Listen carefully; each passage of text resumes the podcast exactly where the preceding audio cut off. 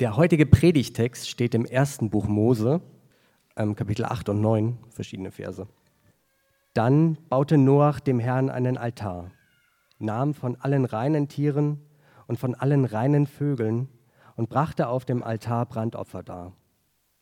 Der Herr roch den beruhigenden Duft, und der Herr sprach in seinem Herzen, ich werde den Erdboden wegen des Menschen nie mehr verfluchen denn das Trachten des menschlichen Herzens ist böse von Jugend an. Ich werde niemals wieder alles Lebendige schlagen, wie ich es getan habe. Niemals, solange die Erde besteht, werden Aussaat und Ernte, Kälte und Hitze, Sommer und Winter, Tag und Nacht aufhören. Dann segnete Gott Noach und seine Söhne und sprach zu ihnen, Seid fruchtbar, mehrt euch und füllt die Erde. Dann sprach Gott zu Noach und seinen Söhnen, die bei ihm waren, ich bin es. Siehe, ich richte meinen Bund auf mit euch und mit euren Nachkommen, nach euch und mit allen Lebewesen bei euch, mit den Vögeln, dem Vieh und allen Wildtieren der Erde bei euch, mit allen, die aus der Arche gekommen sind, mit allen Wildtieren der Erde überhaupt. Ich richte meinen Bund mit euch auf. Nie wieder sollen alle Wesen aus Fleisch vom Wasser der Flut ausgerottet werden. Nie wieder soll eine Flut kommen und die Erde verderben. Und Gott sprach, das ist das Zeichen des Bundes, den ich stifte zwischen mir und euch und den lebendigen Wesen bei euch für alle kommenden Generationen. Meinen Bogen setze ich in die Wolken. Er soll das Zeichen des Bundes werden zwischen mir und der Erde. Einen wunderschönen guten Morgen. Äh, schön, euch alle zu sehen. Wir äh, machen weiter in unserer äh, Predigtserie zu Noah. Und wer letzte Woche da war, ähm, da hatten wir die Serie ja kurz unterbrochen, krankheitsbedingt. Ich hatte das angekündigt, dass der Text, der letzte Woche im Programmheft war, vielleicht schon diesen Sonntag nachgeholt wird. allerdings ging es Alex die ganze Woche noch ziemlich schlecht. Er ist gerade so für heute fit geworden. Das heißt, wir springen heute ein wenig ans Ende der Flut, bleiben aber trotzdem bei Noah und äh, dann geht es nächsten Sonntag äh, wahrscheinlich weiter mit dem Text, den ihr letzte Woche äh, im Heft hattet. Zum Einstieg in die Predigt äh, bete ich.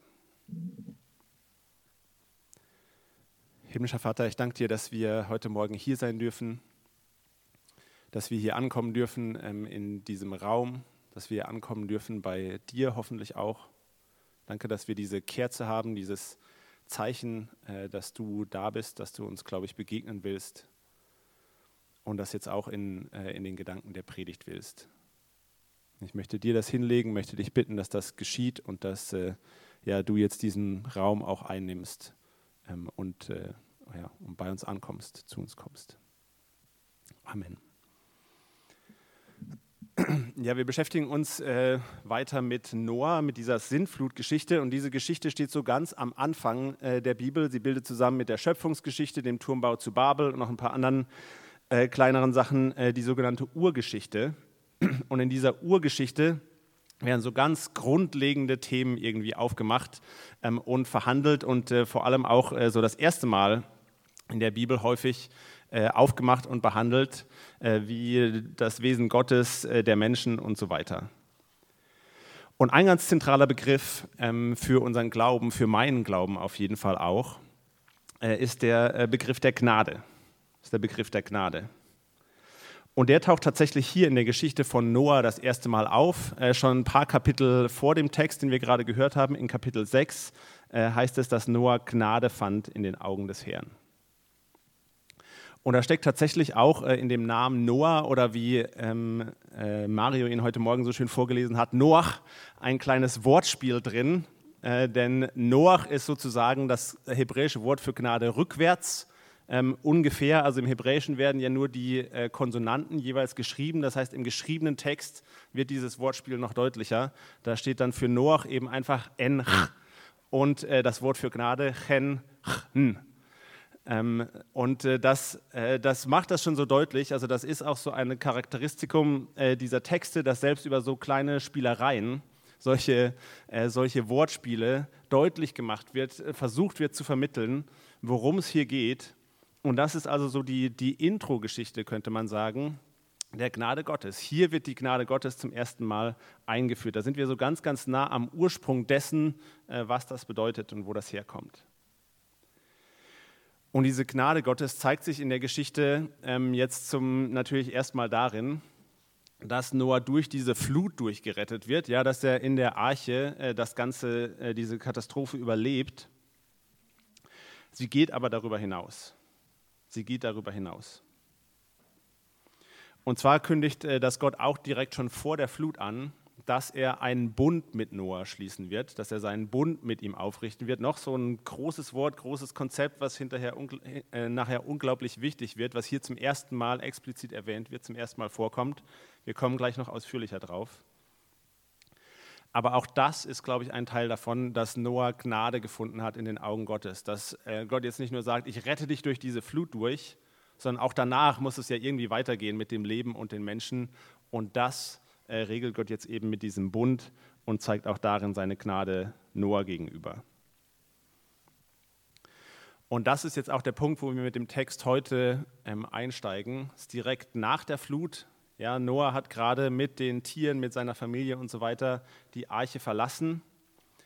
Und äh, dann äh, findet eben dieser Text statt, den wir gerade gehört haben. Und ich finde das super spannend äh, und super wichtig, sich damit auseinanderzusetzen. Denn ich finde so, die Gnade Gottes ist für viele von uns irgendwie ein bekanntes Konzept, äh, was, woran wir vielleicht auch glauben. Aber ich finde es gleichzeitig doch auch so ein unglaublich abstrakter Begriff, oder nicht? Also was heißt das denn, Gott ist mir gnädig? Ja, heißt das irgendwie, Gott ist so ein bisschen so ein Pushover, ja, also die Gebote und so, die sind vielleicht nicht ganz so wichtig so, ich komme eigentlich mit allem durch bei Gott. Ist das, was Gnade bedeutet? Oder heißt das, naja, Gott ist mir gnädig? Das heißt, grundsätzlich hat er eigentlich erstmal ein Problem mit mir, ähm, aber er ist ja zum Glück gnädig und das heißt, ich kann auch, wenn ich jetzt tausendmal Danke sage und irgendwie mich noch so das wertschätze, dass er mir gnädig ist, dann vielleicht irgendwie zu ihm kommen. Ich finde, wir füllen so diesen Begriff von, was es denn heißt, dass Gott gnädig ist, doch alle auch irgendwie ein bisschen unterschiedlich. Und vor allem ist die Idee von Gottes Gnade ja auch, dass er sich uns zuwendet, dass er auf uns zugeht, dass wir dadurch auch so eine Art Zugang zu ihm haben. Und ich finde, das ist nicht immer so einfach und so offensichtlich. Ja, also vielleicht findet ihr es auch ganz nett, dass Gott gnädig ist mit euch, sehr toll, super.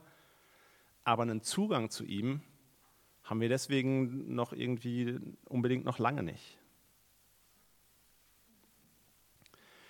Und das, äh, die Predigt heute wird jetzt keine komplette Abhandlung über alles, was Gnade ist und bedeutet oder so. Das ähm, ist ja überhaupt gar nicht möglich. Aber ich finde, so in der Betrachtung dieser Intro-Geschichte von Gnade stecken doch so ein paar Nuggets drin, die irgendwie zeitlos sind und die, glaube ich, auch für uns heute und für dafür, wie wir unsere Beziehung zu Gott sehen, wie wir unseren Glauben leben, ganz, ganz wertvoll sind und uns weiterbringen können in genau solchen Fragen. Und wir schauen dazu als erstes äh, auf diesen Bund, den Gott mit Noah schließt, äh, dann das Opfer, das Noah hier bringt und dann drittens, ähm, wo das denn jetzt für uns interessant wird, was wir jetzt damit machen. Und was ich mit dem äh, ersten Punkt, mit diesem Bund machen will, ist euch mitzunehmen, wie so auf eine Art Zeitreise oder ihr könnt euch das vielleicht auch vorstellen wie so ein Urlaub in so eine, in eine ganz andere Kultur, an irgendeinen exotischen Ort meine Hoffnung ist, dass ihr am Ende dieses Punktes äh, so zurückkommt wie Merlin aus ihrem Winterurlaub, nämlich mit so einer ganz äh, neuen Perspektive auf das Leben hier und was eben in, unserem, äh, in unserer Kultur und in dem, wie wir unser Leben gestalten, vielleicht auch völlig absurd ist oder man eben nochmal in einem ganz anderen Licht betrachten kann.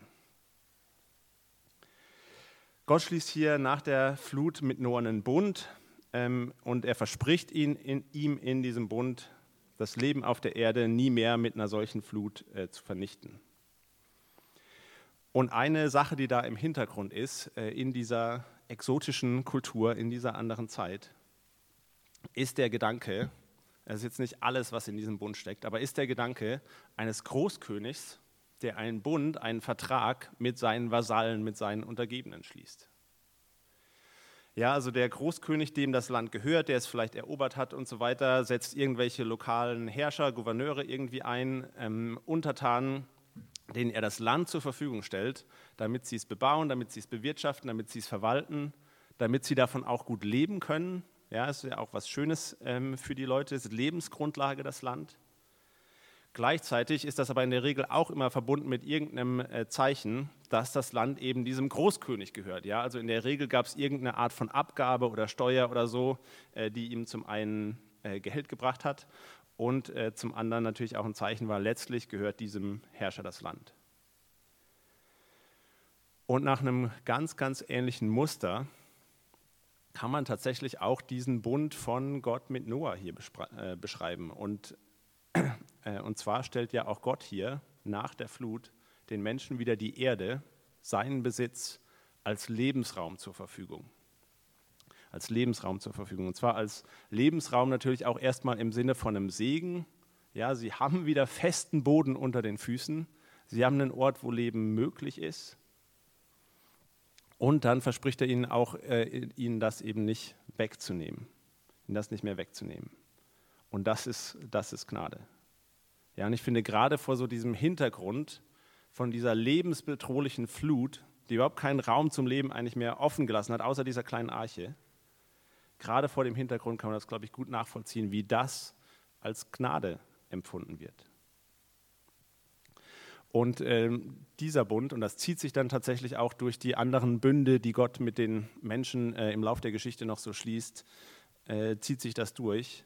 Das kann man immer so verstehen als dieses Dreieck aus der Beziehung von Gott, Mensch und dem Land. Also Gott stellt das Land zur Verfügung als, als Segen, als Gnade. Gleichzeitig kommt das aber auch wie die andere Seite der Medaille mit der Verantwortung, das in seinem Sinne zu verwalten und das auch anzuerkennen.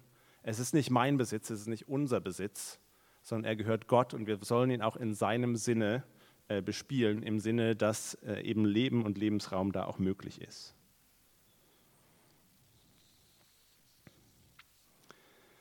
Und ich glaube, gerade so dieser Aspekt äh, des Landes, was für ein Geschenk das ist, was für eine Gnade das für uns ist und auch was für eine Verantwortung damit kommt, und dass das nicht unser Besitz ist, dass das auch nicht so selbstverständlich ist, der geht mir zumindest äh, häufig doch ein bisschen ab. Den, den habe ich nicht unbedingt so im Blick, wenn ich an meine Beziehung zu Gott und über Gnade nachdenke und so.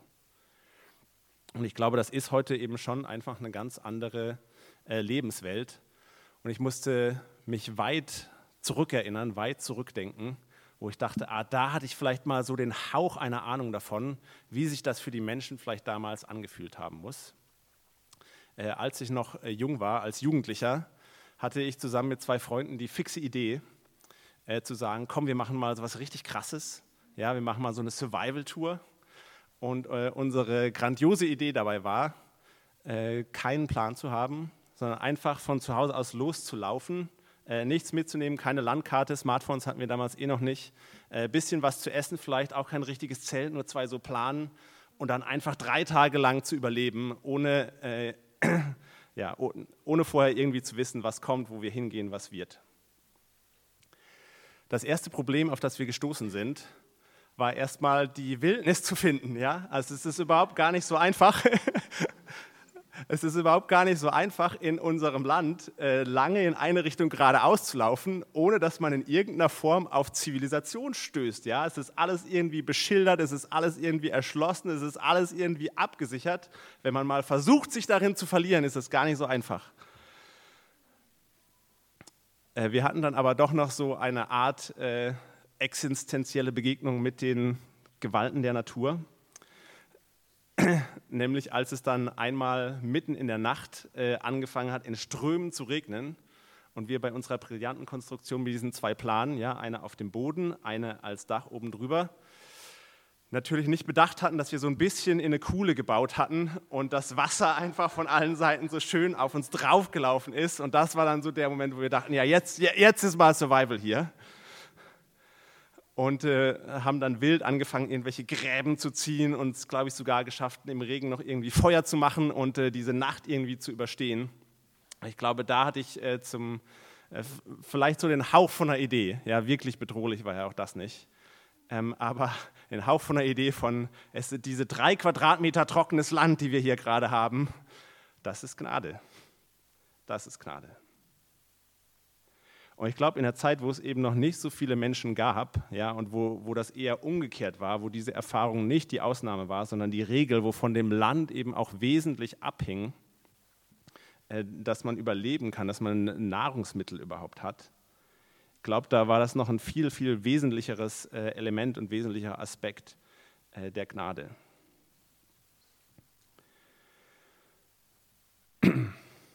Und wenn wir jetzt zurück zu Noah gehen, dann finde ich das ein absolut nachvollziehbares Empfinden, ja, nach dieser Flut.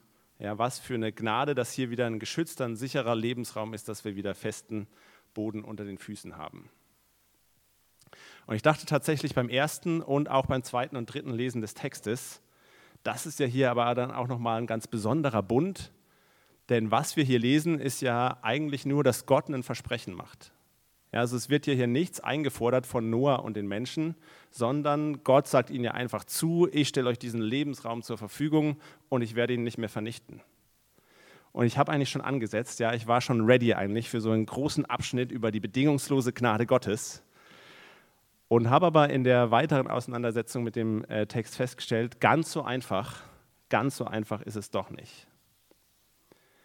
Und damit komme ich zu meinem zweiten Punkt, nämlich dem Opfer äh, was Noah hier bringt. Und das ist so eine Sache, über die wir, glaube ich, heute beim Lesen dieser Noah-Geschichte irgendwie so schnell weglesen. Ja, das ist, kommt auch irgendwie nicht so vor, sondern da war irgendwie Noah, da war die Flut und dann war wieder trockenes Land und so. Aber dieses Opfer, was uns heute so fremd ist, das steht hier an einer ganz, ganz zentralen Stelle. Dem kommt eine ganz zentrale Bedeutung zu in dieser Geschichte, in diesem Text. Und zwar heißt es hier, der beruhigende Duft dieses Opfers steigt Gott in die Nase und ist dann der Grund dafür, dass Gott in seinem Herzen beschließt, nie mehr eine Flut wie diese über die Erde kommen zu lassen. Ja, bevor Gott seinen Bund mit Noah schließt und zu ihm sagt, ich werde die äh, Menschheit nie mehr von der, von der Erde wegwischen, sagt er das zu sich selber in seinem Herzen. Ja, dieses Opfer löst was im Herzen Gottes aus. Und wir bekommen vor der Flut schon mal so einen Einblick in das Herz Gottes. Ähm, Alex hat das vor ein paar Wochen sehr schön herausgearbeitet, äh, dass das Gefühl, was im Herz Gottes ist, bevor er beschließt, diese Flut zu senden, ist nicht Wut, ist nicht Zorn, sondern ist eine ganz tiefe Trauer, ist eine ganz tiefe Bekümmertheit, ist ein ganz tiefer Schmerz über die Bosheit der Menschen. Und auch so wie der Text aufgebaut ist, und sind übrigens die einzigen beiden Stellen in der ganzen Geschichte, wo das Herz Gottes explizit erwähnt wird, ja, da sehen wir diese Stelle hier, die ist das Gegenstück äh, zu, zu der Stelle, wo wir, wo wir hören, dass Gottes Herz tief bekümmert ist und wo sozusagen der Ausgangspunkt ist dafür, dass Gott diese Flut sendet. Und, und wir sehen hier so auf der, auf der einen Seite, beim ersten Mal sehen wir, äh, sehen, wir, sehen wir das Herz Gottes und wir sehen diese Entscheidung, die Flut zu senden. Und beim zweiten Mal sehen wir das Herz Gottes und wir sehen die Entscheidung, nie wieder so eine Flut zu setzen. Wir sehen an der ersten Stelle, schauen wir ins Herz Gottes und wir sehen eine tiefe Bekümmertheit, eine Zerrissenheit, einen Schmerz. Und wir schauen das zweite Mal und wir sehen hier so einen Trost, äh, eine Ruhe, die in Gottes Herz kommt und, und eben diese Entscheidung, nie wieder eine Flut zu senden. Und man fragt sich unwillkürlich, was hat sich verändert? Ja, woher kommt der Unterschied? Und das äh, Spannende, was, was diese Frage irgendwie noch mehr zuspitzt, ist, dass die Begründung für Gott, die Flut zu senden, war, naja, die Bosheit der Menschen. Und jetzt am Ende, wenn wir in diesen Text schauen, sagen wir, äh, die Entscheidung, nie wieder die Flut zu senden, hat welche Begründung? Die Bosheit der Menschen. Ja, daran hat sich nichts geändert. Vor der Flut war das äh, Herz der Menschen böse, nach der Flut ist das Herz der Menschen böse. Was, was macht den Unterschied aus im Herzen Gottes? Und der Grund ist dieses Opfer Noahs. Was macht dieses Opfer so bedeutsam? Warum kommt ihm hier so ein Gewicht zu in dieser Erzählung? Und man kann das so deuten, ich verstehe das so, dass auch wenn Gott das tatsächlich nirgendwo einfordert, auch wenn der Bund noch gar nicht geschlossen ist, er ist zu dem Zeitpunkt nur angekündigt, ist dieses Opfer, dieses Ritual, was Noah hier vollzieht, genau das, was wir sozusagen als seine Seite äh, des Bundes, des Vertrages sehen würden. Das ist sozusagen seine Unterschrift unter diesen Vertrag, die wir erwarten würden. Noah bringt mit diesem Opfer rituell zum Ausdruck, das sind deine Tiere, Gott. Ja, das ist dein Land, das ist dein Besitz. Das ist deine Erde, die gehört nicht mir und ich werde damit so umgehen, wie du das willst, wie du dir das vorstellst. Und damit vertraut sich Noah mit seinem ganzen Leben Gott an. Ja, er setzt voll, er baut voll auf die Gnade Gottes als seine Lebensgrundlage. Er lässt Gott Gott sein. Und damit tröstet er das Herz Gottes, kann man sagen. Da ist schon wieder so ein, ein Wortspiel. Die Bedeutung des Namens Noah ist tatsächlich Ruhe, Beruhigen oder auch Trost. Und er macht seinem Namen hier alle Ehre.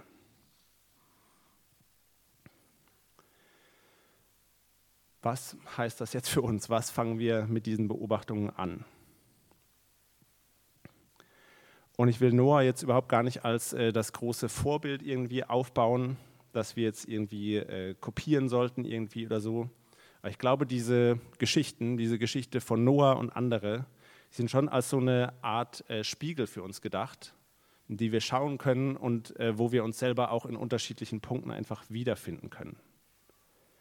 Und ich finde eine Beobachtung, die uns schon begegnet in diesem Spiegel, die uns reflektiert wird, wenn wir in diese Geschichte schauen, ist, dass wir auch eine Möglichkeit haben, einen Zugang zu Gott und seiner Gnade haben durch einfache Rituale. Das ist nicht der einzige Zugang zur Gnade Gottes. Die Beispiele, die ich jetzt gleich aufzählen werde, ist auch keine vollständige Liste aller Rituale, mit denen das möglich ist. Aber ich glaube, wir haben auch diese Möglichkeit, so einen Schritt auf Gott zuzumachen, uns ihm anzuvertrauen, immer und immer wieder. Und ich will da äh, drei Beispiele rausgreifen, einfach mal, wie das gehen kann. Und zwar das einfachste Ritual, das offensichtlichste Ritual und das schwierigste Ritual. Und das einfachste Ritual, was mir äh, dabei in den Sinn gekommen ist, ist ganz einfach das Tischgebet. Danke Gott für dieses Essen. Ihr glaubt nicht, wie oft mich dieser Satz irgendwie schon zurückgeholt hat zu Gott und zu so einem Bewusstsein, dass er da ist ähm, und wie sehr er für mich sorgt. Ich finde, es ist ganz einfach. Es darf gerne kurz sein, für mich auch. Es passiert täglich. Und ich glaube, wir unterschätzen das manchmal, wie sehr uns gerade solche kleinen alltäglichen Rituale prägen können und unser Verständnis prägen können von uns selber, von Gott ähm, und von unserem Umfeld. Es ist eben nicht alles selbstverständlich, was wir bekommen, dass wir essen können, dass wir Lebensraum haben. Es ist nicht nur hart erarbeitet, es ist Gnade. Das offensichtlichste Ritual, beziehungsweise die offensichtlichsten Rituale äh, für mich als Pastor und Theologen, äh, sind die Taufe und das Abendmahl.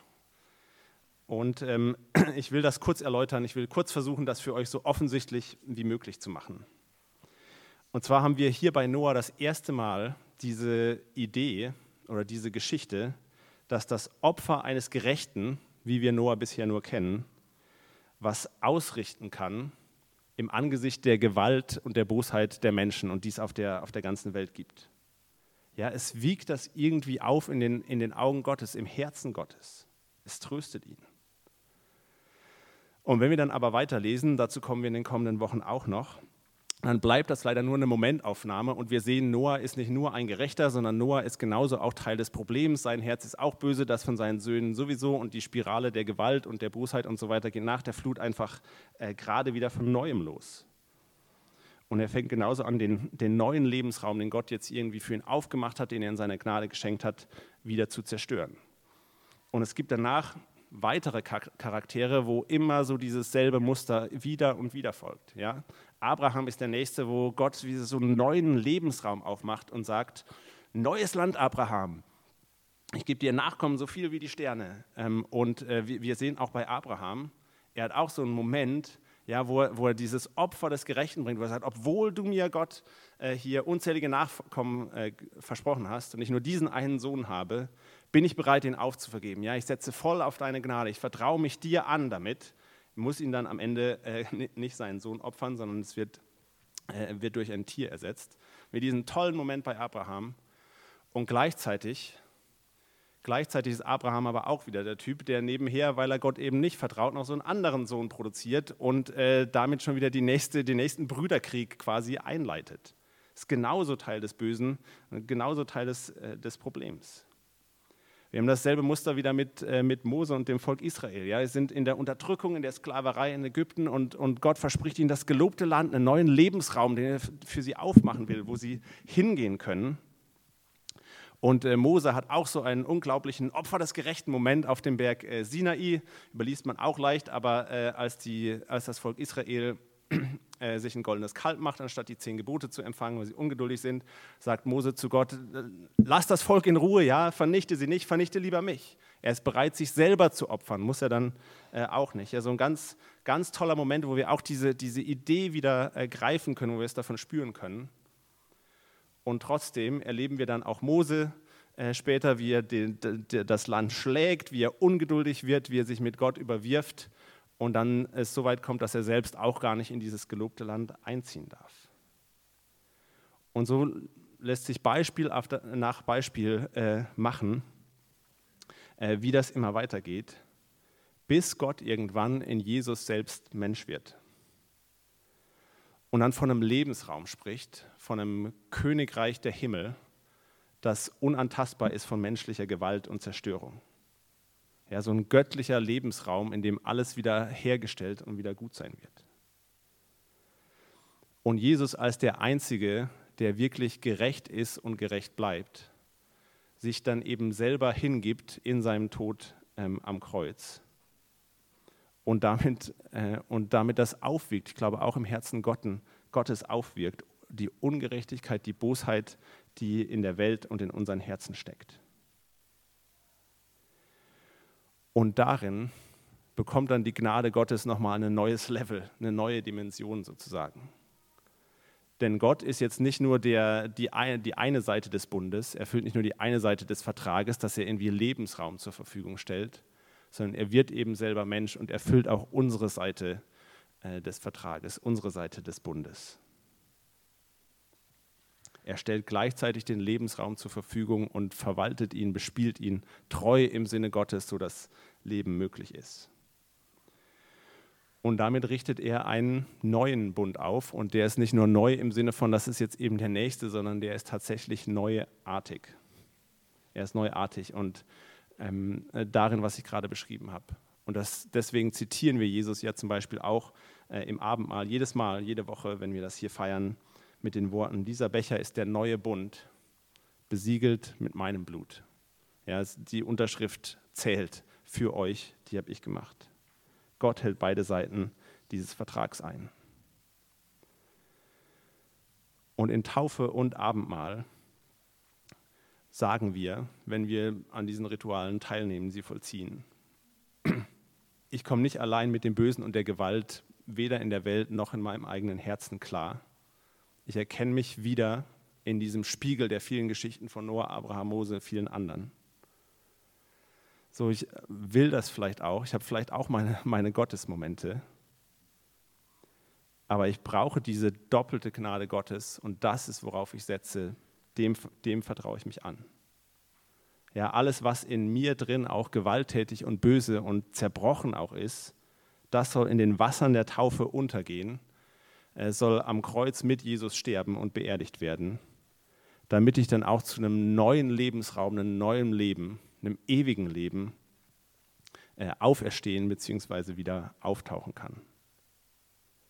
Ich glaube, in Taufe und Abendmahl haben wir so einen Zugang zu dieser doppelten Gnade Gottes und können uns immer wieder daran erinnern, immer wieder darauf zurückfallen lassen. Offensichtlich, finde ich, oder? Und deshalb, deshalb bieten wir das hier jede Woche an, das, äh, das Abendmahl. Deshalb bieten wir auch Taufe an. Wenn ihr äh, dazu Fragen habt, wenn ihr das möchtet, kommt gerne auf mich, kommt gerne auf, äh, aus jemand, auf jemand aus äh, dem Team zu. Ich finde, durch Taufe und Abendmahl wird so das Drama, was wir hier in der Noah-Geschichte nachvollziehen können, auch so zum Drama unseres Lebens. Und wir, wir können uns eben so verstehen als gerettete Menschen, als Menschen, die wie Noah Gnade gefunden haben in Gottes Augen und denen er einen neuen Anfang, einen neuen Lebensraum schenkt. Und ich glaube, egal wer wir sind, was wir mitbringen an Geschichte, an Belastung, an Zweifeln, an Verletzung auch, wir sind Menschen, die Gnade gefunden haben in den Augen Gottes. Und er hat den, den Bund mit uns von beiden Seiten erfüllt. Und das gilt, egal wie wir uns fühlen.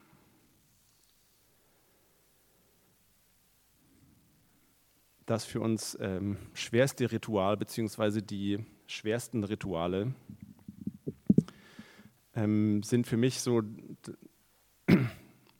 das aufzugeben, das lose zu halten, anzuerkennen, dass das Gott gehört letztlich und er Entscheidungsgewalt darüber hat, womit wir unser Leben und unsere Sicherheit zutiefst verbinden. Und so Gott ganz anzuvertrauen. Ja, so ein paar klassische Beispiele sind, äh, das kann vielleicht Geld sein. Dann kann ein Ritual eben so aussehen, dass wir regelmäßig was davon spenden, was davon weggeben. Vielleicht ist es Unabhängigkeit. Ja, wir, wir sind frei, wir können machen, was wir wollen.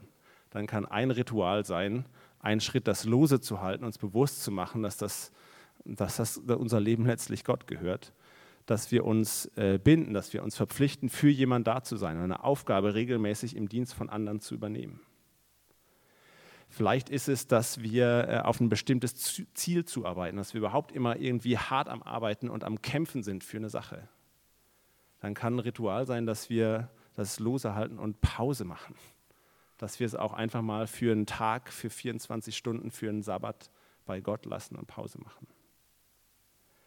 Vielleicht ist es irgendeine Verletzung oder die, die Wut auf eine Person, die uns Unrecht getan hat, die, an der wir festhalten, die wir bewusst vielleicht auch irgendwie offen halten und nicht abhaken wollen oder können.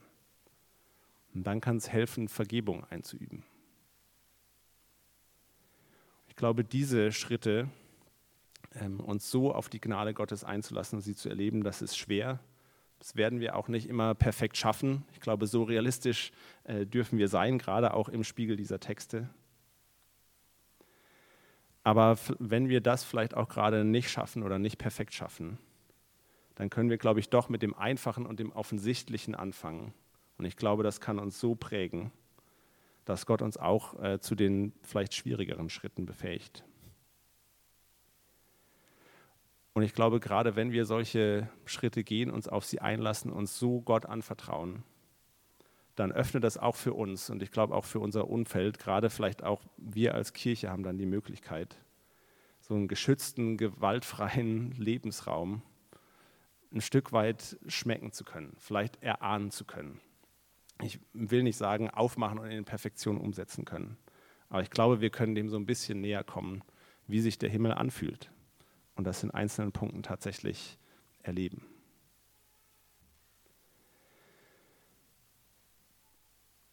Ich habe versucht, äh, die, die Gnade Gottes so ein bisschen zu skizzieren, an ihren Ursprung zu gehen mit dieser Predigt. Ähm, ich habe auch in der Vorbereitung gemerkt, es ist unmöglich, das irgendwie zu erklären. Äh, es ist, es ist einfach so reichhaltig, so weit und so wunderbar. Und ich bin unglaublich dankbar, dass in diesem Text auch ein Zeichen steckt, äh, das, finde ich, genauso ist. Und dass, ähm, dass das einfach auch diesen Begriff auch einfach weit aufmacht für uns und wir da noch viel, viel mehr drin sehen und, glaube ich, immer wieder erahnen und erspüren können, als ich jetzt angerissen habe.